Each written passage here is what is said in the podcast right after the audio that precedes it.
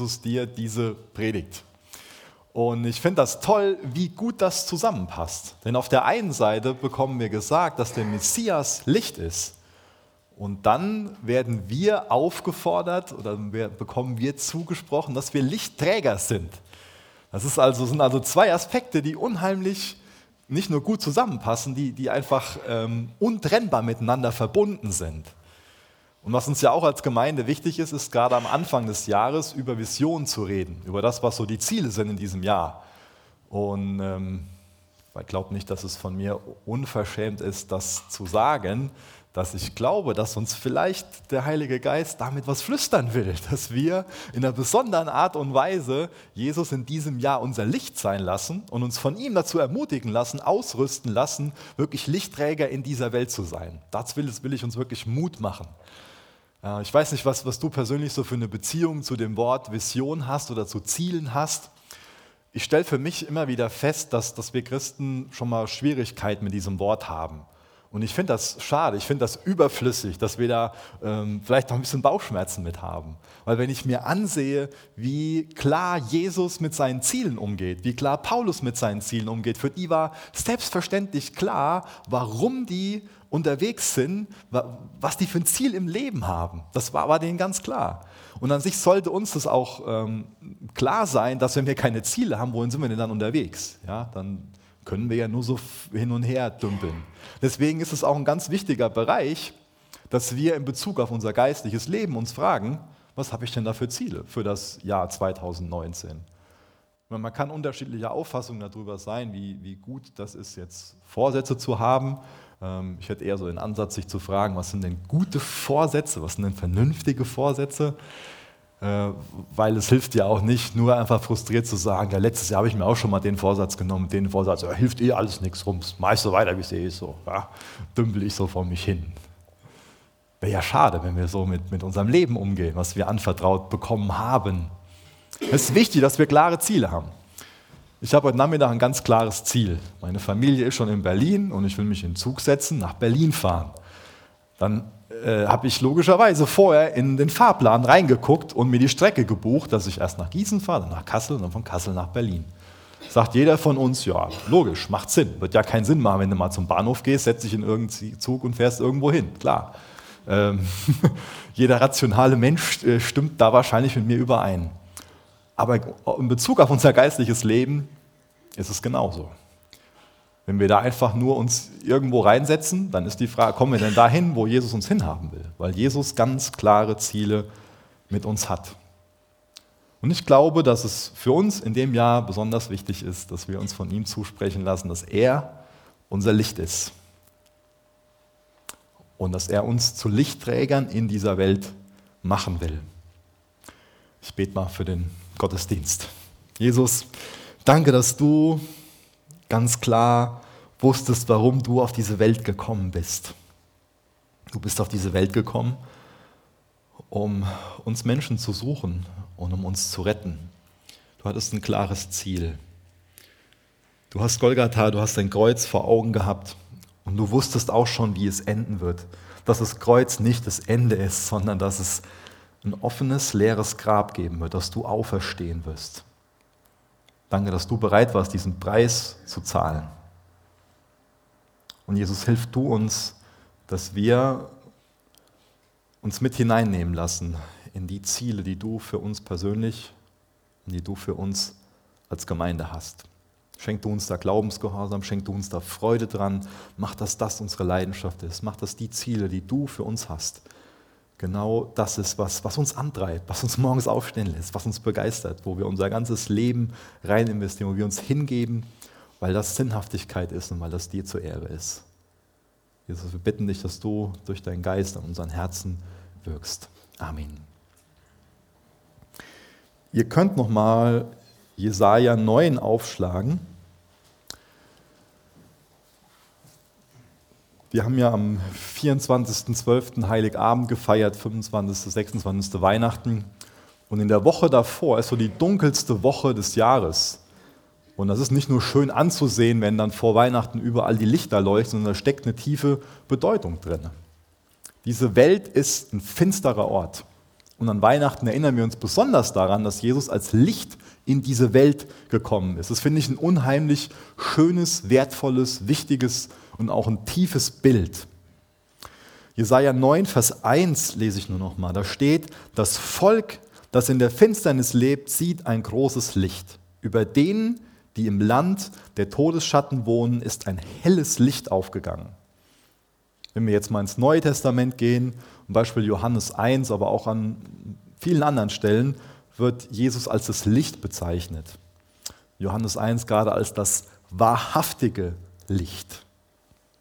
Jesus ist in diese Welt gekommen, weil wir geistlich zu blind sind, um uns selber irgendwie zu orientieren, um selber den Weg zu finden. Jesus wurde Mensch und er starb, weil unser geistlicher Bankrott so vollkommen ist, dass wir auf keine andere Art und Weise gerettet werden könnten, dass wir auf keine andere Art und Weise Vergebung für unsere Schuld bekommen können. Inwiefern ist denn diese Welt finster? Was, was bedeutet denn diese Finsternis um uns herum? In der Bibel ähm, bedeutet das zweierlei, dieses Wort Finsternis. Das ist zum einen das Böse, aber auch zum anderen die Unwissenheit. Die Welt ist auf der einen Seite voll von Bösem, aber auch voll von unsäglichem Leid.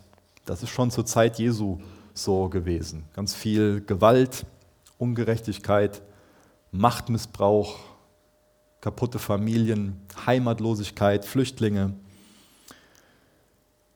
Klingt an sich so, wie es heute ist, oder? Kann man meinen, hat sich nicht viel verändert.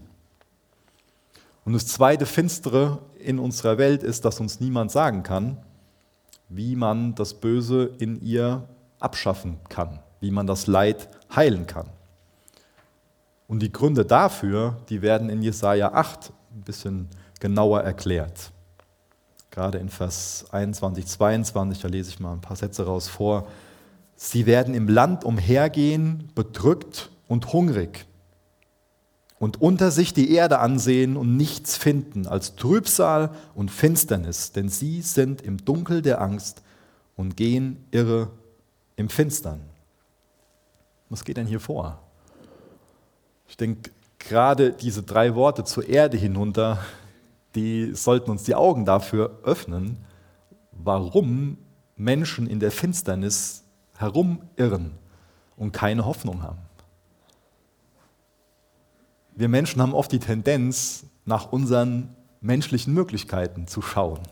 Und wenn wir zur Erde hinuntersehen, nur die menschlichen Möglichkeiten im Sinn haben und mit den menschlichen Möglichkeiten die Welt heil machen wollen, dann sind wir da hoffnungslos mit überfordert. Aber wir schauen gerne so zu unseren Experten, andere schauen zu den Mystikern, zu Wissenschaftlern, zu Gelehrten und erwarten dann von denen, die haben sicher eine Lösung. Ja? Wir sagen dann zwar schon, ja, wir sind im Dunkeln, aber wir kommen da schon raus. Ja? Wir schaffen das schon. Wir schaffen das schon. Es ist heute schon so, dass äh, manch einer so die Lösung vom Staat erwartet, andere von den freien Märkten, von Technologie, von irgendeinem politischen System oder von irgendeiner Ideologie. Und viele haben da so die gleiche Grundannahme.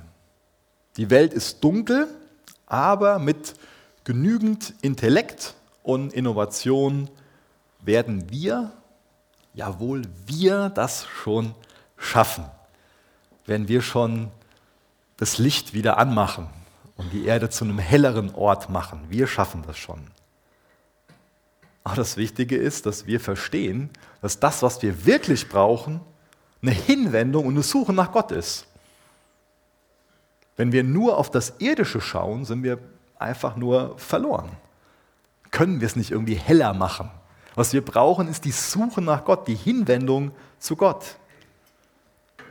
Die Menschheit vergisst ständig, dass sie nicht Gott ist. Wenn wir jetzt nur auf die Erde schauen, unsere menschlichen Möglichkeiten schauen, dann wird die Finsternis immer schlimmer werden wenn wir die Finsternis nur noch dunkler machen, wenn das überhaupt geht. Wir haben jetzt gerade das Weihnachtsfest gefeiert und das ist die denkbar unsentimentellste sentimentalste und auch die realistischste Art und Weise, das Leben zu betrachten. Denn Weihnachten heißt nicht, so Weihnachten ist nicht das Motto, Kopf hoch, wenn wir an einem Strang ziehen, dann schaffen wir das schon. Weihnachten behauptet das Gegenteil. Weihnachten behauptet, dass wir die Finsternis nicht aus unserer eigenen Kraft beseitigen können, besiegen können. Unsere Botschaft, die christliche Botschaft, ist über denen, die im Land der Todesschatten wohnen, ist ein helles Licht aufgegangen. Unsere Botschaft ist, dass wir uns nicht am eigenen Schopf aus dem Sumpf ziehen können. Es ist wirklich so dunkel, aber es gibt Hoffnung. Die Hoffnung finden wir aber nicht, wenn wir nach unten schauen, wenn wir auf das Menschenmögliche vertrauen. Da muss ein Licht aufgehen. Da muss was von außen aufgehen. Jesus ist das Licht der Welt. Jesus ist unsere Hoffnung. Es ist wichtig, dass wir viel über diese Hoffnung reden und zu dieser Hoffnung schauen. Aber es ist auch wichtig, diesen Kontrast zu haben, dass wenn wir auf dieses Menschenmögliche sehen, einfach nur verloren sind. Da muss von draußen was kommen. Jesus ist das Licht der Welt. Und was bedeutet dieses Licht?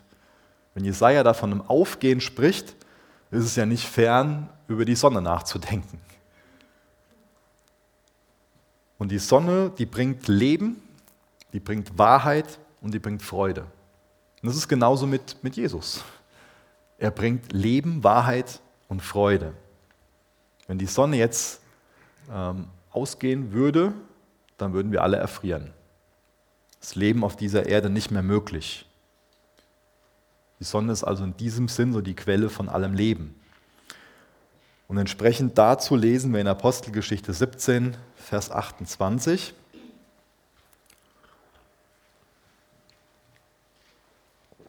Apostelgeschichte 17, 28. Nur in Gott leben wir, bestehen wir und sind wir. Wir existieren nur, weil er uns in jedem Augenblick festhält. Unser Sein ist also eine Leihgabe von Gott. Unser Körper, unsere Seele. Nach dem Sündenfall müssen wir unweigerlich sterben. Wir wissen, dass es irgendwann, zumindest in unserem Körper, vorbei ist. Und erleben vorher schon den geistlichen Tod. Das äußert sich unter anderem in Sinnlosigkeit und Hoffnungslosigkeit, dass wir uns in Sünde verstricken, dass wir Identitätskonflikte haben und dass wir damit überfordert sind, uns selbst zu ändern, dass wir unfähig sind, aus uns selbst irgendwie bessere Menschen zu machen. Das Licht steht also für Leben. Wovon erwarten wir Leben? Ist Jesus wirklich unser Leben? Ist er die Quelle allen, allen Lebens für uns? Das Licht zeigt uns aber auch die Wahrheit. Wenn wir nachts Auto fahren, dann ähm, machen wir hoffentlich das Licht an, weil wir sonst die Realität, die Wahrheit nicht sehen. Wir sind dann dankbar, dass wir Licht haben, dass wir Scheinwerfer haben, die nach vorne leuchten und wir wissen, ah, da kommt eine Kurve und ich lenke besser, sonst lande ich hier am Baum. Und das ist auch geistlich gesehen in Bezug auf, auf ähm, uns so, dass wenn wir, wenn Jesus uns kein Licht gibt, dann können wir uns da nicht orientieren. Die Quelle aller Wahrheit ist Jesus. Können wir auch in 1. Johannes, gerade in Kapitel 1, Vers 5 und 6 nachlesen. Er ist die Quelle aller Wahrheit so wichtig, alles in seinem Licht zu sehen. Er ist der Grund dafür, dass wir überhaupt was wissen können. Ohne dass er die Initiative ergreift, können wir gar nichts über Gott wissen, können wir gar nicht erkennen, wie er ist, wenn er sich uns nicht offenbart. Und was für ein Geschenk, dass er sich in seinem Wort offenbart. Wie gut, dass wir das in unserer Sprache haben, dass wir das aufschlagen dürfen, dass wir da betend durchlesen können, dass wir Geschwister haben, wo wir uns befragen können gegenseitig. Wie verstehst du das? Wo wir uns ermutigen können, damit Licht aufgeht und wir erkennen, uns orientieren können, die Ziele von Jesus sehen und denen nacheifern, unser Leben als ein Geschenk sehen und nicht unser Leben vergeuden. Die Sonne ist schön. Die Sonne bringt uns Freude. Das ist auch mit Jesus so. Er ist wirklich im, im wirklichen Begriff schön, schön. Er bringt uns Freude. Hast du gerne Gemeinschaft mit Jesus? Sitzt du gerne zu seinen Füßen? Ist das Freude für dich? Bekommst du da Kraft bei ihm? In Gegenden, wo es sehr, sehr dunkel ist, das sind viele Menschen eher depressiv als in Gegenden, wo die Sonne laufend scheint. Sonne, Freude. Bei uns scheint es leider die Sonne nicht immer. Ein oder andere von uns hat eine große Sehnsucht danach, dass die ständig scheinen sollte. Das Gute ist, dass Jesus ständig da ist für uns, dass wir zu ihm gehen können. Ich weiß nicht, wie es mit dir ist, wo, wo du hingehst, wenn für dich gerade die Sonne nicht scheint, wenn deine Freude irgendwie weg ist. Wo gehst du damit hin? Wo hast du irgendwie die Hoffnung, dass du die Freude wieder bekommst? Du bist eingeladen an den Tisch des Herrn. Machen wir gleich in einer besonderen Art und Weise mit dem Abendmahl. Aber das Bild, da steckt ja noch mehr drin. Dass da ständig diese Einladung ist, dass wir zum Tisch des Herrn kommen dürfen, dass wir Gemeinschaft mit ihm haben können dass wir beten dürfen, dass wir mit ihm über Dinge reden können. Und mir ist das schon oft passiert, dass ich keine Freude hatte, aber bei ihm die Freude wiedergefunden habe, weil er meine Perspektive auch korrigiert hat, weil er mir aufzeigt, wo ich für dankbar sein kann, wo ich ihn sehe und dann mich dadurch freue. So ein Geschenk, so eine Ermutigung, die wir da finden können. In diesem Sinne ist Gott, ist Jesus unser Licht. Leben, Wahrheit und Freude. Und jeder, der von ihm dieses Leben bekommen hat, jeder, der sich ja, öffnet für die Wahrheit aus, aus Gottes Wort und jeder, dessen Freude Christus wird, der wird von ihm zu einem Lichtträger gemacht. Und dann kommen wir zu Matthäus 9, Vers 35. Und ich lese bis Vers 38.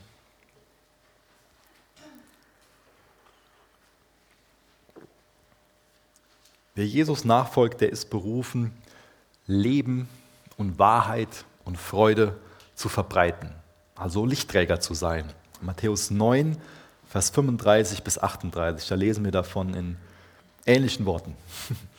Und Jesus zog umher durch alle Städte und Dörfer und lehrte in ihren Synagogen und predigte das Evangelium des Reiches und heilte jede Krankheit und jedes Gebrechen. Als er aber die Volksmengen sah, wurde er innerlich bewegt über sie, weil sie erschöpft und verschmachtet waren wie Schafe, die keinen Hirten haben. Dann spricht er zu seinen Jüngern, die Ernte zwar ist groß, die Arbeiter aber sind wenige. Bittet nun den Herrn der Ernte, dass er Arbeiter aussende in seine Ernte. Ich finde das sehr spannend, dass Jesus innerlich bewegt wurde. Das haben wir, glaube ich, gerade gelesen. Ja? Was, was passiert dir, wenn du so Volksmengen siehst? Ich weiß nicht, ob du jetzt auf einem Weihnachtsmarkt warst, wo viel los war oder irgendwo im Einkaufen, äh, Weihnachtsgeschenke am Shoppen warst und Du hast eine Volksmenge, eine Ansammlung gesehen. Was war innerlich bei dir da los? Ähm, ich habe dieses Jahr ganz bewusst Weihnachtsgeschenke online gekauft, weil ich den Trouble nicht haben wollte. Aber ich muss euch bekennen, gerade im letzten Jahr äh, wir an einem Samstag, wo so viel los war, einkaufen und ich war nicht innerlich bewegt, sondern ich habe innerlich Leute gerichtet und habe mich über die gestellt und von oben herab so, so ah, wie kann man nur so ein Terz machen, jetzt so und dieses Fest so verdrehen und das und das und alles so, was so an, an negativen Gedanken da so kommen kann. Und da ist mein Herz da ganz weit weg gewesen von, von Jesu Herz. Er war innerlich bewegt, weil er die gesehen hat, weil er gesehen hat, wie sie verloren sind. Wie, wie geht es wie dir denn? Wie geht es uns denn, wenn wir Herber und Seelbach sehen, wenn wir den Bildkreis sehen? Sind wir da auch innerlich bewegt, dass wir sagen, ja, Jesus will die retten. Und er will uns gebrauchen, um Lichtträger zu sein. Wir haben gelesen, dann spricht er zu seinen Jüngern, die Ernte zwar ist groß, die Arbeiter aber sind wenige. Bist du ein Arbeiter in der Ernte? Bist du das? Willst du das sein? Siehst du das als eine Berufung auf deinem Leben? Weil als Nachfolger ist das die Berufung auf deinem Leben, ein Arbeiter in der Ernte zu sein. Das gilt nicht nur für so ein paar Christen, das ist für alle Nachfolger eine ganz tiefe Wahrheit, eine Berufung. Das ist nicht was, was wir erledigen, indem wir irgendwie 40 Euro im Monat irgendwo hin überweisen, sondern das ist unser Leben, dass wir Arbeiter in der Ernte sind. Und diese Arbeiter in der Ernte, die können wir nur sein, wenn wir tief gegründet sind in Christus. Wenn wir nicht auf die Erde schauen, wie wir das eben gelesen haben. Und ich glaube, was ich da noch übersprungen habe, ähm, ist, wenn wir da äh, in den Zusammenhang lesen, dann lesen wir nämlich genau davon, dass die zu Wahrsagern gegangen sind und Totengeister befragt haben. Und, und äh, wir können jetzt heute das irgendwie noch erweitern, was wir alles machen, um Wegweisung zu bekommen, weil wir im Finstern leben. Wenn wir wirklich Arbeiter in der Ernte sein wollen, dann sind wir dazu eingeladen, nicht auf die Erde zu schauen, sondern auf Jesus zu schauen dass wir ihn unser Leben sein lassen. Die Wahrheit, dass wir unsere Freude von ihm bekommen. Aber wir haben in uns so die Tendenz, zumindest das Potenzial, dass wir Gottes Werk, dass wir Gottes Arbeit korrumpieren. Und dann müssen wir darauf achten, auch als Gemeinde, dass wir wirklich den Weg Gottes vorantreiben und eine menschengemachte Arbeit wirklich vermeiden.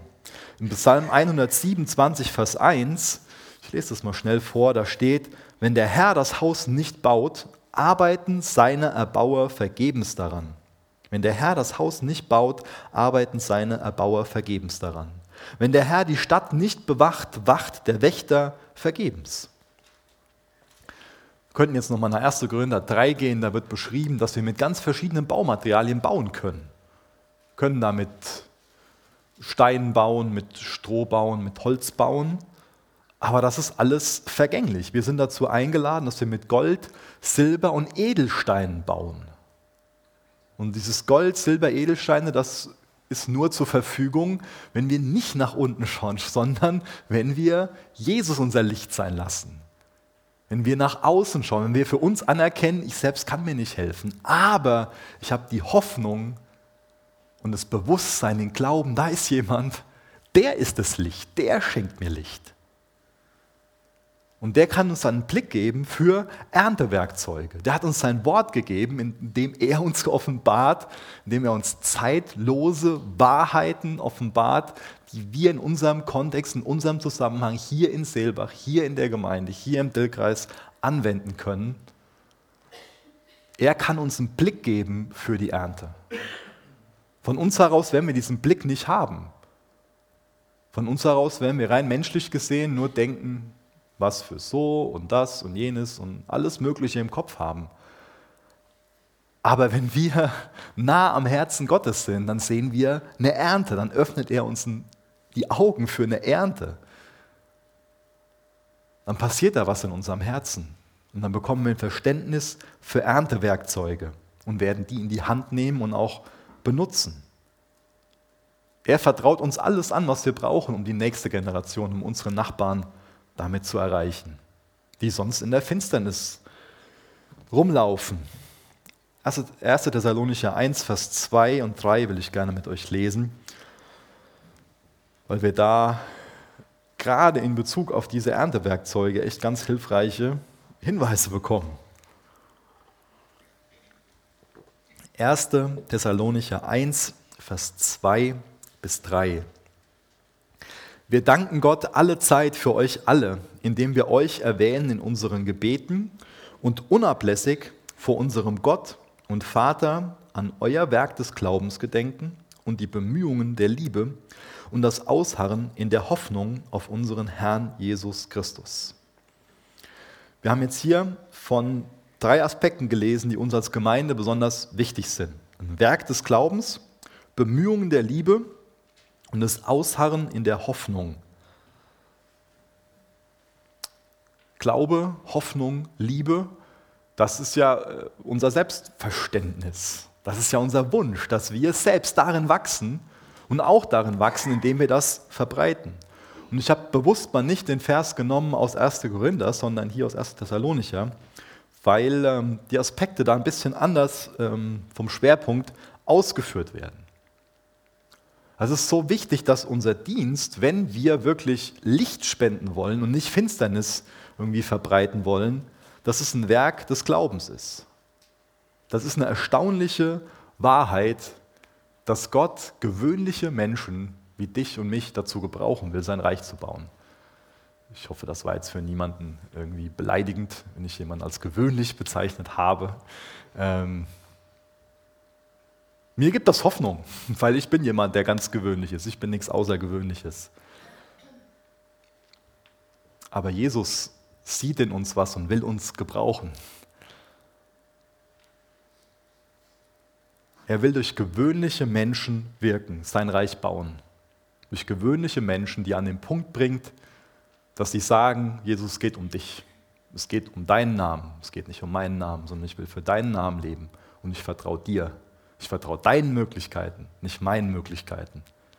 Das sind Voraussetzungen dafür, dass Jesus das, was gewöhnliche Menschen machen, in einer ganz ungewöhnlichen und auch übernatürlichen Art und Weise gebraucht.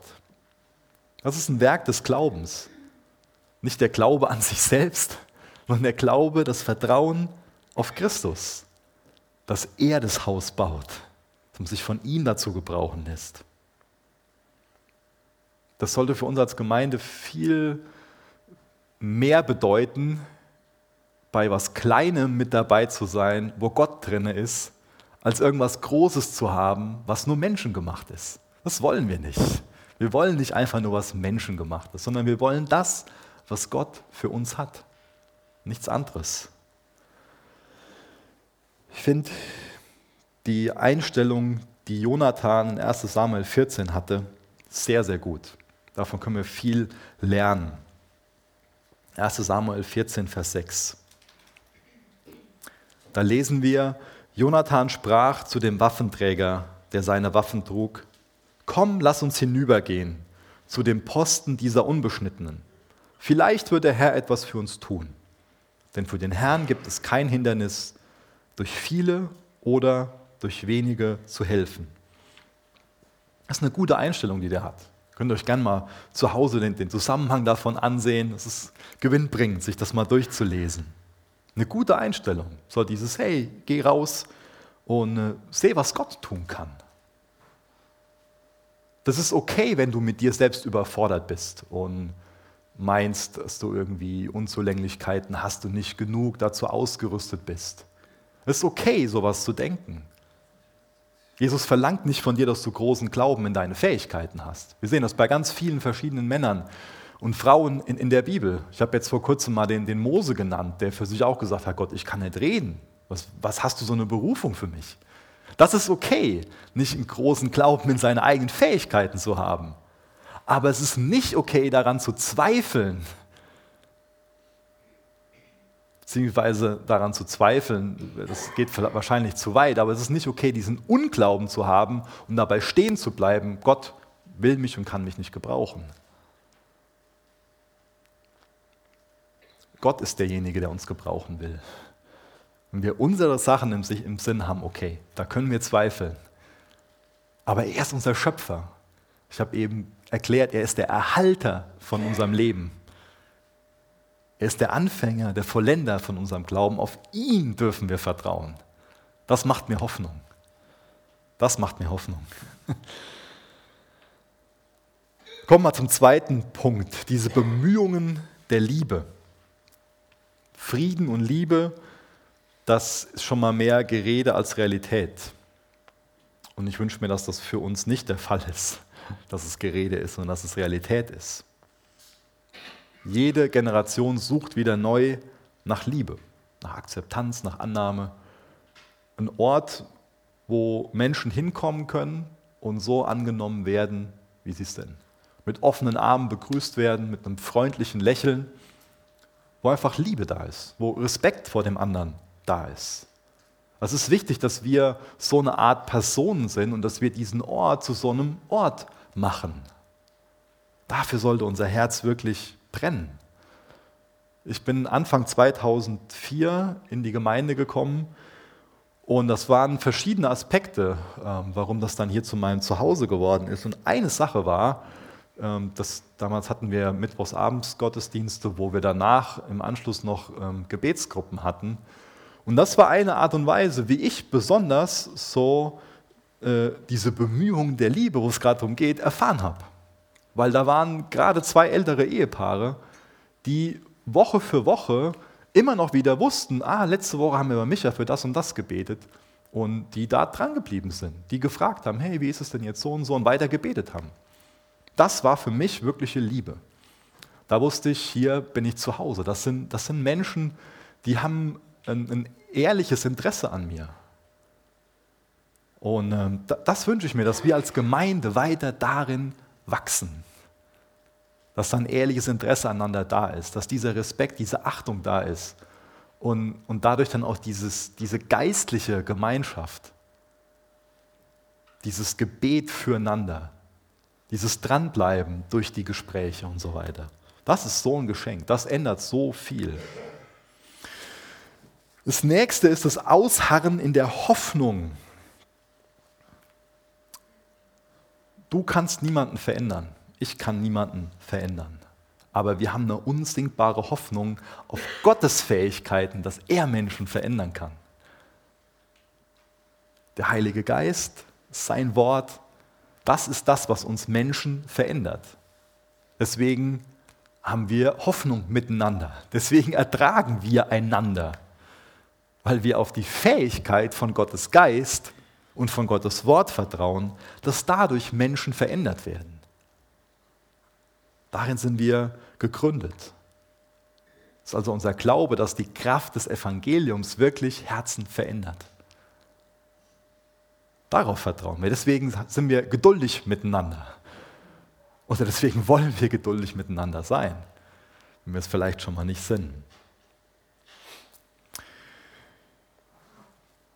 Ein Werk des Glaubens, Bemühungen der Liebe und Ausharren in der Hoffnung. Darin wollen wir gegründet sein als Gemeinde. Und ich glaube, dass das zeitlose Wahrheiten sind, die überall Früchte tragen.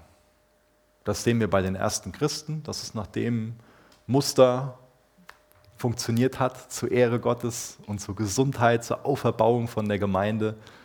Und wenn wir uns die Kirchengeschichte ansehen, sehen wir das auch immer wieder. Das, ist genau, das sind genau die Grundprinzipien von Calvary Chapel. Wir vertrauen nicht auf irgendwelche Programme oder Methoden, sondern das sind Prinzipien, Grundlagen aus Gottes Wort. Und damit dieses Ausharren in der Hoffnung, dieses Werk des Glaubens und diese Bemühungen der Liebe, damit die angeheizt werden,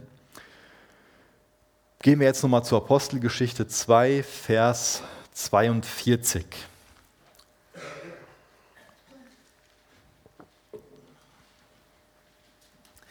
In Apostelgeschichte 2, Vers 42, da steht, sie verharrten aber in der Lehre der Apostel und in der Gemeinschaft, im Brechen des Brotes und in den Gebeten. Ich mag auch die Übersetzung sehr, wo drin steht, sie blieben beständig in der Lehre der Apostel. Wir leben zu einem Zeitpunkt, wo sich viel verändert. Und es ist auch eine, eine tiefe Wahrheit, dass wenn wir als Gemeinde wirklich lebendig bleiben, wirklich lebendig sind in Christus, dass es dann viele Veränderungen gibt. Aber es ist genauso eine tiefe Wahrheit, dass wenn es geistliches Leben sein soll, dass es dann auch total beständig bleibt. Beständig ist für den einen oder anderen vielleicht ein Synonym für langweilig. Aber ich glaube, wenn wir in diesen Dingen beständig sind, wenn wir in diesen Dingen verharren, in der Lehre der Apostel, in der Gemeinschaft, im Brechen des Brotes und in den Gebeten, dann ist es alles andere als langweilig. Das sind ganz wichtige geistliche Prinzipien, die da benannt werden. Und vielleicht wird sich manches ändern hier in dieser Gemeinde in 2019. Ich weiß nicht, was, was Jesus tun wird. Aber darin bleiben wir beständig, in diesen Dingen.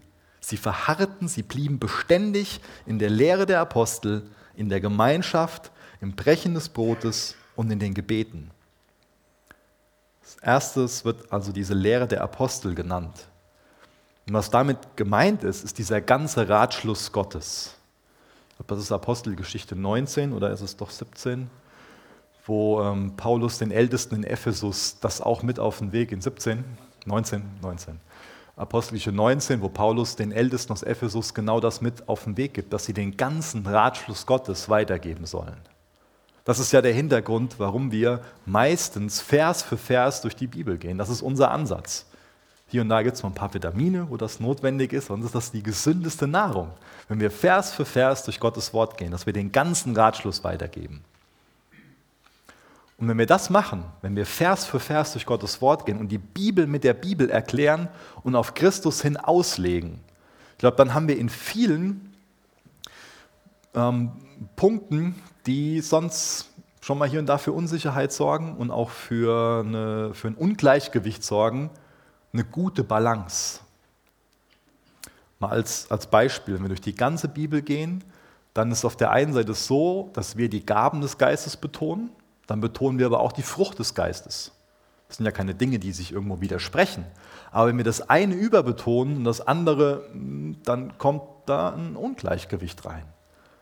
Und so gibt es auch noch weitere Dinge, die eher ein Spannungsfeld sind. Ja.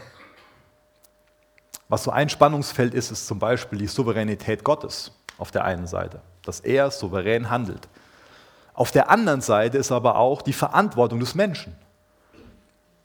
Da könnte man sich jetzt stundenlang den Kopf drüber zerbrechen. Das mache ich auch gerne, weil das ein Thema ist, was, was, ich, was, mich sehr, was ich sehr faszinierend finde.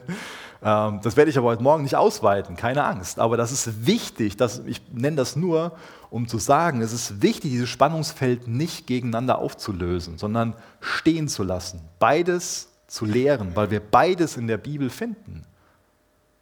Souveränität Gottes und die Verantwortung des Menschen. Und ich könnte andere Dinge noch, noch nennen. Zum Beispiel, dass Jesus auf dieser Erde voll wahrer Mensch und wahrer Gott ist. Auch das ist ein, ein, gewisses Spannungsfeld, wo wir unseren Kopf irgendwann, wo unsere Gedanken irgendwann belopp machen könnten. Auch das lösen wir nicht auf, sondern es bleibt beides nebeneinander bestehen. Es ist also wichtig, dass wir diesen Ansatz haben, wir gehen durch Gottes Wort, wir wollen den ganzen Ratschluss Gottes lehren.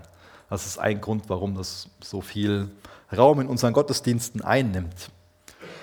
Aber das sollte auch eine Ermutigung an uns sein, gerade wenn wir das jetzt so im Hintergrund haben, wir wollen Lichtträger sein, dass wir Leuten das ganze Evangelium weitergeben wollen. Vor einiger Zeit war ein Zitat, was angeblich von dem Franz von Assisi ist, ähm, sehr populär. Ich weiß nicht, wie es gerade ist, aber in der Vorbereitung musste ich nochmal darüber nachdenken. Und zwar lautet dieses Zitat, Predige das Evangelium, wenn nötig, benutze dazu Worte. Vielleicht klingt das im ersten Moment ganz, ganz gut. Und ich finde den Gedanken, dass wir nicht nur von Gott reden, sondern dass wir nach seinen Geboten leben sollen, ganz wichtig. Ich finde auch die Bibel wichtig, diesen Gedanken. Aber ich habe äh, ein kleines und ein großes Problem mit diesem Satz. Das kleine Problem ist, dass der gar nicht von dem Franz von Assisi kommt, aber ähm, das ist an sich nur, nur was am Rande. Das große Problem ist äh, die Methode der Evangelisation, die dadurch entsteht und die nicht biblisch ist, die auch nicht funktioniert. Dass äh, diese Methode, die könnte man nennen, ähm, die ich beeindrucke dich durch mein vorbildliches Leben, hoffentlich so sehr, dass du mich irgendwann anflehst, die tiefen geistlichen Wahrheiten meiner unübersehbaren Erleuchtung mitzuteilen, Methode. Ja, das war jetzt ein bisschen kompliziert, gell? Also der Ansatz, der daraus entsteht, ist so nach dem Motto so, ähm, ich lebe jetzt ein, ein so vollkommenes Leben an meinem Arbeitsplatz, dass irgendwann mein Gegenüber sagt, du bist so vollkommen, was, was hast du, äh, was ich nicht habe? Ähm, und diesen Wunsch so zu leben, okay.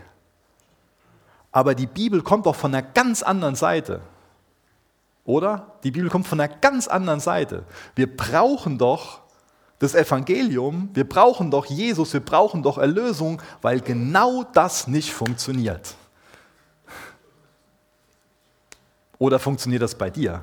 Lebst du so vollkommen? Dann ähm, bitte komm nach, nach, nach dem Gottesdienst zu mir und sag mir, wie es geht. bitte komm jetzt nach vorne und, und sag uns als Gemeinde, wie, wie das geht. Die Bibel kommt doch von einer ganz anderen Seite. Gerade weil wir es nicht schaffen, so zu leben, brauchen wir Jesus. Punkt. Deswegen ist doch unser Versagen ein viel besserer Anlass, ein viel besserer Anknüpfungspunkt für das Evangelium.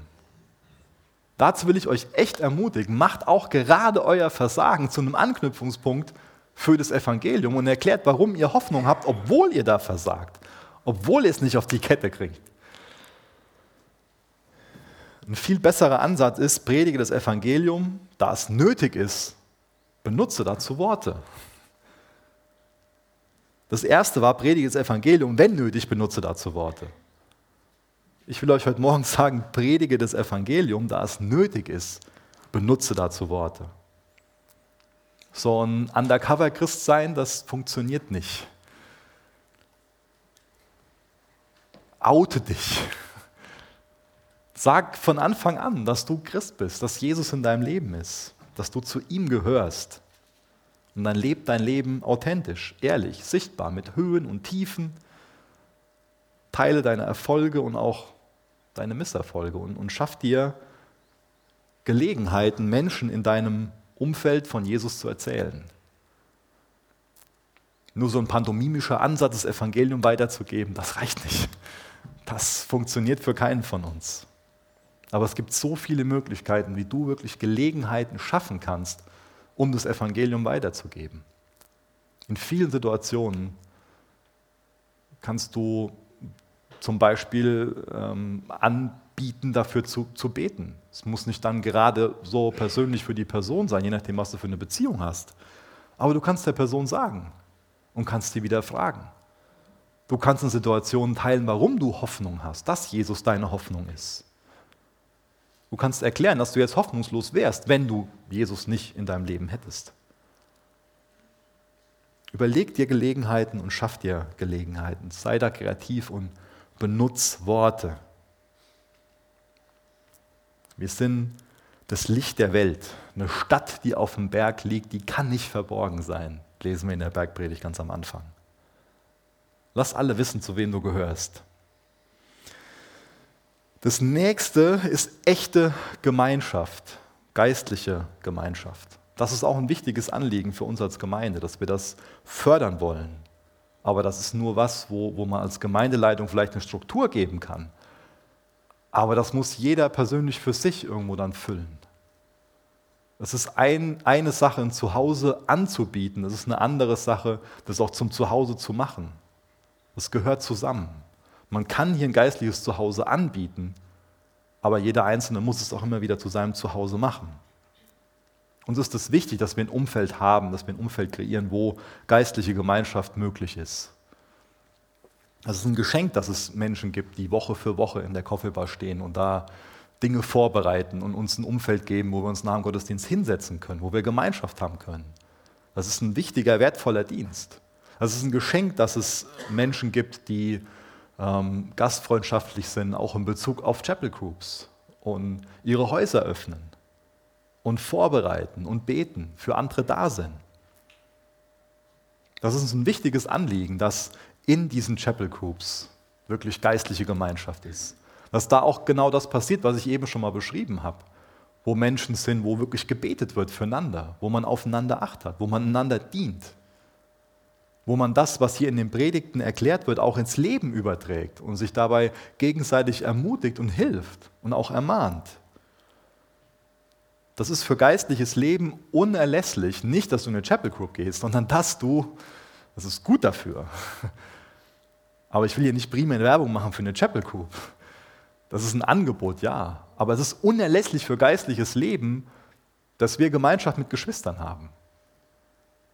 Beziehung zu Jesus ist nicht nur eine Sache zwischen Jesus und mir. Das ist immer was, was in der Gemeinschaft mit anderen Geschwistern geschieht. Und ja, wenn du in besonderen Situationen bist, wenn du jetzt in einem Land leben würdest, wo Christen verfolgt sind für ihren Glauben, und dann hat Jesus besondere Gnade für dich. Und dann ist Beziehung zu Jesus da was zwischen dir und ihm. Aber in unserem Kontext, so wie wir uns jetzt heute Morgen hier treffen, ist Christen auch immer was, hat auch was Kollektives.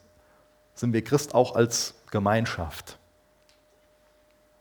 Wenn wir geistlich leben wollen, dann ist das wichtig. Wenn wir geistliches Wachstum haben wollen, ist es wichtig, dass wir so eine vertrauensvolle Gemeinschaft haben. Dass da ja, Gebet für Gemeindedinge da ist, auch für Persönliches. Und dass wir unsere Gaben einbringen. Das sind ganz einfache geistliche Prinzipien, die aber gut funktionieren, weil sie biblisch sind. Das nächste habe ich überschrieben mit Gnade, die vom Kreuz fließt. Also so ein Werk des Glaubens, Bemühungen der Liebe und diese Hoffnung, das muss immer am Fuß des Kreuzes geboren werden und auch mit Kraft gefüllt werden. Deswegen ist es auch heute Morgen für uns wichtig, das Abendmahl zu feiern. Das kann nur von Gnade angetrieben sein, was wir hier tun. Das ist Jesu Motivation. Und wenn wir Abendmahl feiern, dann fühlen wir uns genau diese Gnade vor Augen. Auch darin waren die Apostel, die ersten Christen, beständig. Dass sie sich immer wieder neu haben füllen lassen mit dieser Gnade, die vom Kreuz fließt. 1. Korinther 15, Vers 10, da steht, aber durch Gottes Gnade bin ich, was ich bin. Und seine Gnade mir gegenüber ist nicht vergeblich gewesen, sondern ich habe viel mehr gearbeitet als sie alle. Nicht aber ich, sondern die Gnade Gottes, die mit mir ist. Paulus war sich dieser Gnade bewusst. Deswegen lasst uns nie schämen für das Kreuz oder für die Botschaft von dem Kreuz. Das ist die pure Gnade, die wir da erhalten. Lasst uns bewusst sein in diesen ganzen Wahrheiten, die in Römer 8 sind, dass wenn Gott für uns ist, wer, wer kann dann gegen uns sein? Und das hören wir doch alles, wenn wir zum Fuß des Kreuzes sitzen dieses Wenn Gott für uns ist. Wer kann dann gegen uns sein? Und das vierte, wo wir beständig drin sein wollen und wo wir auch im nächsten Jahr hoffentlich weiterhin drin wachsen, sind die Gebete. Dass wir also mit dem Herzen Gottes in Verbindung treten. Ich wünsche mir so sehr, dass wir uns noch gegenseitig viel mehr so Zeugnisse von der Kraft des Gebets erzählen können. Das alles, was ich jetzt heute Morgen so gesagt habe, das kann nur im Gebet geboren werden. Das ist ein geistliches Werk. Wenn wir nicht auf menschliche Möglichkeiten vertrauen wollen, sondern wenn wir auf, das, auf den schauen, der aufgegangen ist, auf das Licht Jesus, dann ist es so wichtig, mit seinem Herzen in Verbindung zu treten, immer wieder neu. Ist das Gebet so ein wichtiges Anliegen. Und das Gebet, das ist nicht, dass wir da irgendwie versuchen, Gott in was reinzureden, wo er gar nicht drin ist. Und beim Gebet ist es ja so oft so, dass wenn wir beständig für was beten, dass wir dann viel mehr das Herz Gottes für die Sache bekommen und Gott uns quasi reinredet und nicht wir Gott von unserer Idee überzeugen. Und wenn wir darin verwurzelt sind, dann können wir viel mehr die Kraft des Heiligen Geistes und die Kraft des Gebets in unserem Leben erfahren. So ein Privileg, dass wir beten dürfen. Diese Dinge, die ich erklärt habe, das sind Sachen, die schon vor 2000 Jahren funktioniert haben, für die ersten Christen. Und ich glaube, dass genau das ist, wo wir darauf vertrauen sollten, auf diese geistlichen Prinzipien aus Gottes Wort. Nicht auf uns selbst, auf unsere Möglichkeiten, auf das, was wir uns so toll kreativ ausdenken.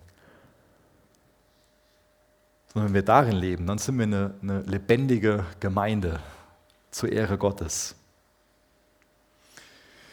Letztes Jahr ähm, hatte ich so eine Übersicht, ähm, genau, danke. Und das ist mir wichtig, das heute jetzt nochmal so am Ende ähm, zu, zu zeigen, weil das nochmal genau das betont, was ich auch heute Morgen ähm, erklärt habe, zumindest die meisten Punkte davon. Ähm, das ist so das, was wir für uns als Gemeinde wünschen. Und im letzten Jahr ähm, habt ihr als Gemeinde mitbekommen, dass es da viel auch um diesen Punkt Chapel Groups und, ähm, ging. Und ähm, das wird weiterhin ein wichtiges Anliegen sein für uns als Gemeinde. Aber ich wünsche mir, dass, dass wir so ein bisschen äh, einen Perspektivwechsel bekommen. Ja? Meine, es gab allein durch einen Pastorenwechsel viele Veränderungen und ähm, wodurch das dann auch bedingt ist, dass wir eher einen Fokus nach innen haben, eher sagen, okay, wir wollen geistliche Gemeinschaft miteinander haben, wir brauchen sowas. Und deswegen war das gerade im letzten Jahr ein, ein Schwerpunkt. Und ähm, wir haben dann auch schon im letzten Jahr viel für Mission gebetet, in Bezug darauf, dass wir Gott gefragt haben, Herr, wie willst du uns gebrauchen? Und es gab viele Dinge, die evangelistisch sind. Jeder Sonntagsmorgensgottesdienst sollte das sein, hat das Anliegen, diese christuszentrierten Gottesdienste. Ich glaube, jeder Gottesdienst, der Christus zentriert ist, der führt dazu, dass Christen in ihrem Glauben die Möglichkeit haben, in ihrem Glauben zu wachsen und dass Menschen, die noch kein Vertrauen in Jesus haben, das vor Augen gestellt bekommen, warum sie ihm vertrauen sollten. Also, wir haben letztes Jahr eher so, wo es um, um interne Dinge geht, wenn man das so, so nennen will, wo es ähm, aber nicht, dass man sich dadurch um sich selbst dreht, sondern dass wir uns als Gemeinde um Jesus drehen, geistliche Gemeinschaft haben. Und dieses Bild, was ich versucht habe heute Morgen zu, zu malen, ist ja oft so dieses, in was sind wir gewurzelt und, und, und was entsteht dann daraus. Und ich glaube, dass wenn geistliches Leben da ist, dass dann auch immer mehr sowas nach außen gehendes, also Mission da ist. Weil Mission ist ein Anliegen, was wir nicht einfach so machen können. Ja? Ich kann jetzt heute Morgen hergehen und sagen, ja, lass uns das Licht der Welt sein, das ist unsere Berufung. Ja? Und vielleicht ein Bewusstsein schaffen. Aber das ist und bleibt ja eine Herzensangelegenheit.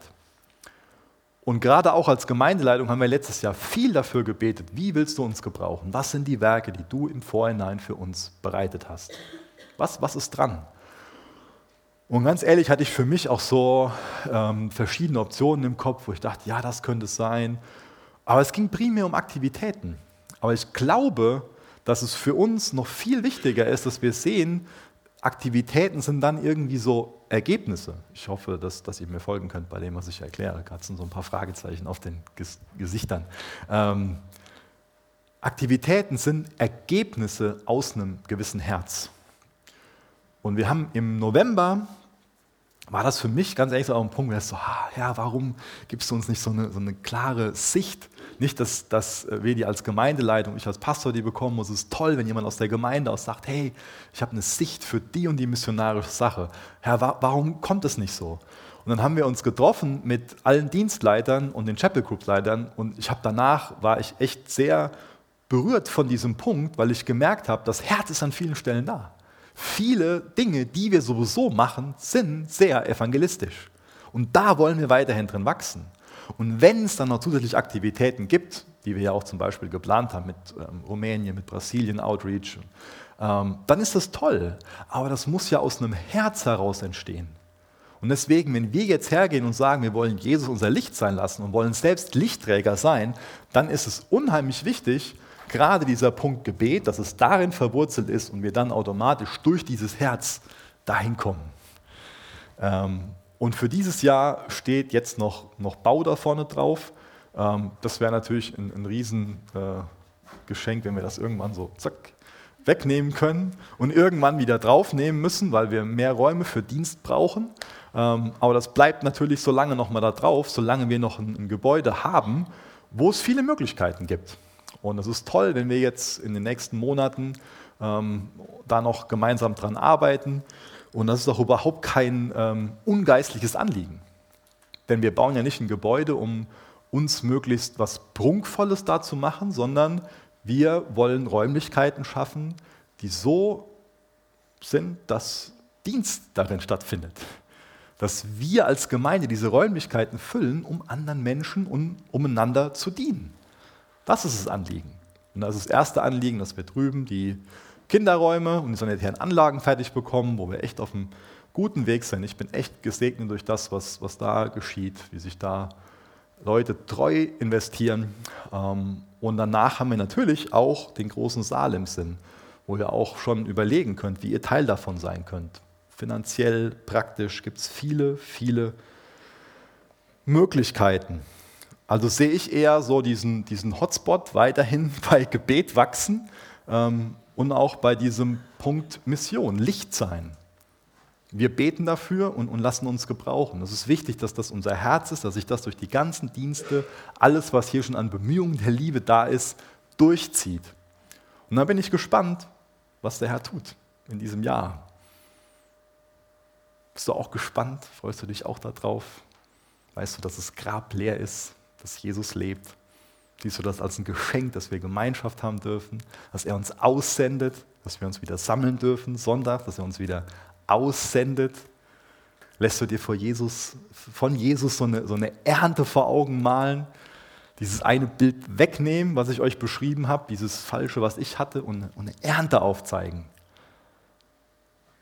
Ich wünsche mir, dass wir als Gemeinde eine Ernte sehen, wenn wir Seelbach sehen, wenn wir den Dillkreis sehen und uns da ja so von ihm für, für gebrauchen lassen. Wir schauen also nicht zur Erde und suchen danach Lösungen, sondern wir schauen zu Jesus. Er ist unser Licht, unser Leben, die Wahrheit, unsere Freude. Die Freude am Herrn ist unsere Stärke. Und weil wir auf Jesus schauen, weil wir ihm vertrauen, weil wir alles von ihm erwarten, wachsen wir im Glauben.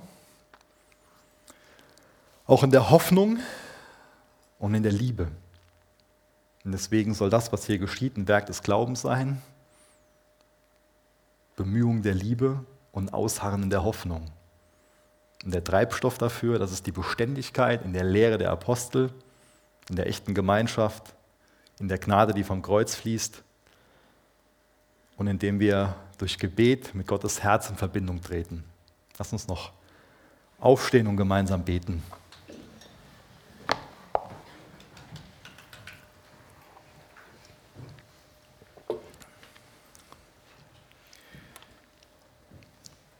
Jesus, im Gegensatz zu uns hast du ein ganz klares Bild vor Augen.